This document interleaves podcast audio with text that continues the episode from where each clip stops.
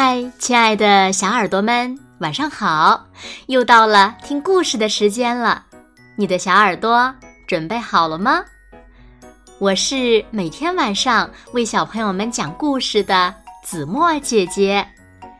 今天呀，我们要听到的故事呢，名字叫做《水先生的奇幻旅程》，一起来听吧。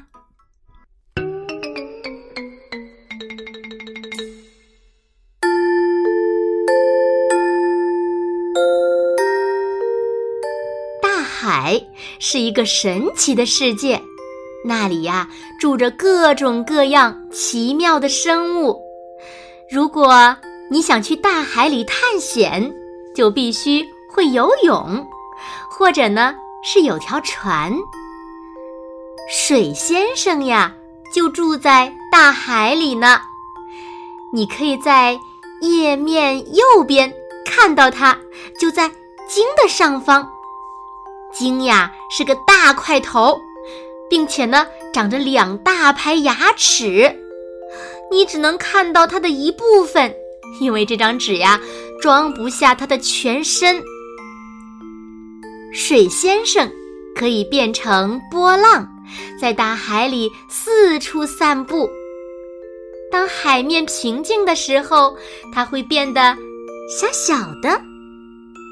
但是，等暴风雨来临的时候，它会变得很大很大，成为惊涛骇浪。我们得非常小心它才行呢。夏日的一天，水先生看到沙滩上来了许多人，其中有三个正在玩耍的孩子。哇哦，太好了！今天我可以交到新朋友了。水先生想，有一个孩子也注意到了水先生，还向他问好呢。你好，水先生和三个孩子很快就成了好朋友。他们每天从太阳升起一直玩到太阳下山。瞧，水先生多照顾年纪最小的那个孩子呀，只和他玩一些简单又安全的游戏。至于大一点的孩子嘛，水先生还是会想出一些惊险刺激的游戏来玩的。可是，一天早上，当水先生再次来到沙滩的时候，却找不到他的朋友们了。就连太阳伞也都被收了起来。水先生不知道发生了什么事儿，就留下来等啊等，可没人再到沙滩上来。假期结束了，你的朋友们都回家啦。章鱼甜甜告诉他：“水先生。”想去找他的朋友们，于是，在太阳先生的帮助下，他变成了一朵轻飘飘的云，飞上了高高的天空。变成云朵的水先生，被风吹着，飞快地飘过了田野和森林。世界可真大呀！夏天认识的那些朋友。会在哪呢？要找到他们，可真是不容易呀。水先生边飘边想：飘呀飘呀，水先生来到了一座城市的上空。瞧，在一栋楼的楼顶上，有两个人正在晒太阳呢。哦，也许这两个人知道在哪儿可以找到我的朋友们。水先生想着，就飘了过去。喂，没看到你挡住太阳了吗？背云！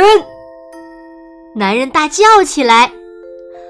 水先生可不喜欢没有礼貌的人，他决定给花儿们浇点水。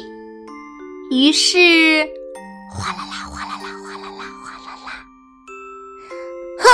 我迟早会找到我的朋友们的。他一边想着，又一边开开心心的上路了。不知不觉，水先生飘到了一座山顶上。哦，好冷啊！哦，好冷啊！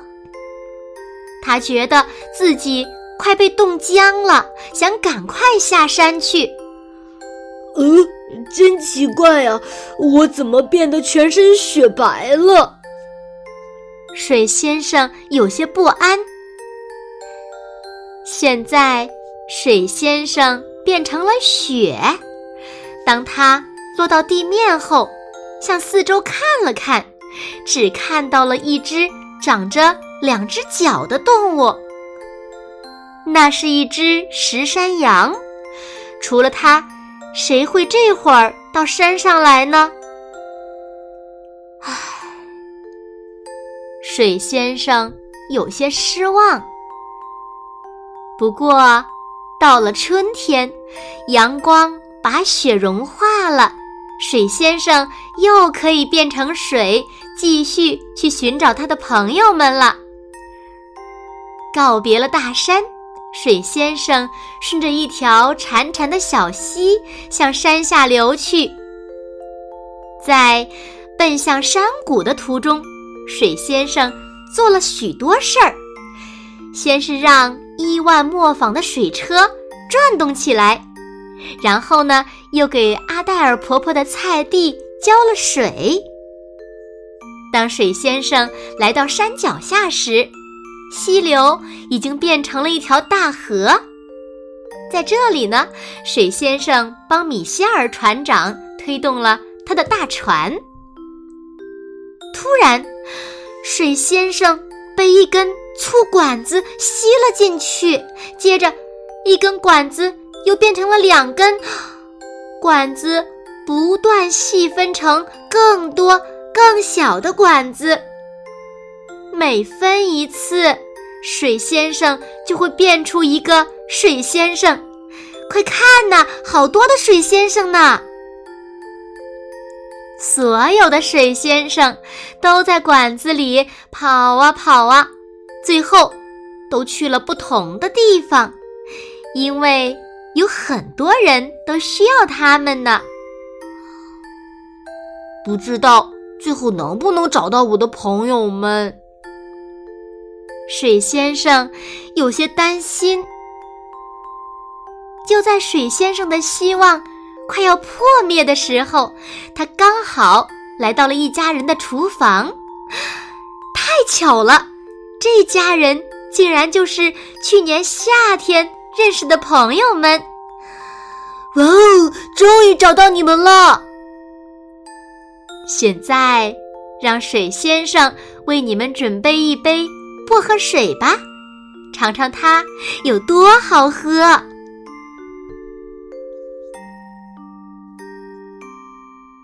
好了，亲爱的小耳朵们，今天的故事呀，子墨就为大家讲到这里了。那小朋友们，你们知道水先生最后有没有找到他的朋友们呢？快快留言告诉子墨姐姐吧。还有，通过今天的故事，你们都获得了哪些知识呢？也欢迎留言告诉子墨哦。好啦，那今天就到这里了。明天晚上八点，子墨依然会在这里用一个好听的故事等你回来哦。你一定会回来的，对吗？可能细心的小朋友呀，听出来了，子墨今天呢，嗯，有点感冒了。因为最近呢，天气特别的干燥，前段时间呢，子墨喝的水又比较少，所以呢，在昨天。出汗了以后呢，又吹了风，就感冒了。在这里呢，子墨也提醒所有的小朋友们，春天呐，天气变化无常，小朋友们一定要多喝水，及时的添减衣服，可不要生病哦，因为生病真的很难受呢。好啦，就这样吧，完喽。